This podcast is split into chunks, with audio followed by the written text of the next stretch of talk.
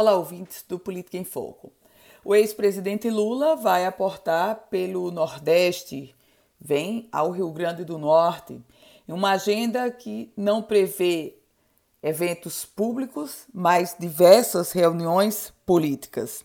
No caso específico do estado do Potiguar, o ex-presidente desembarca na, no projeto político da governadora Fátima Bezerra, que é candidata à reeleição. Aliás, informações de bastidores dão conta que foi o ex-presidente Lula que barrou a pretensão do ex-prefeito de Natal, Carlos Eduardo Alves, de ser candidato ao Senado na chapa de Fátima Bezerra. Por um motivo simples: Carlos Eduardo Alves é do PDT.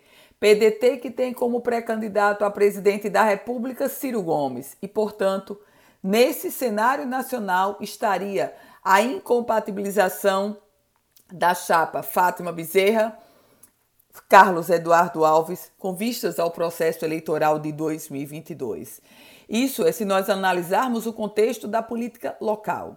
Mas essa agenda de Lula no Nordeste também, óbvio, traz uma busca ou uma tentativa do ex-presidente da República de afagar o seu principal colégio eleitoral, que é exatamente a região Nordeste.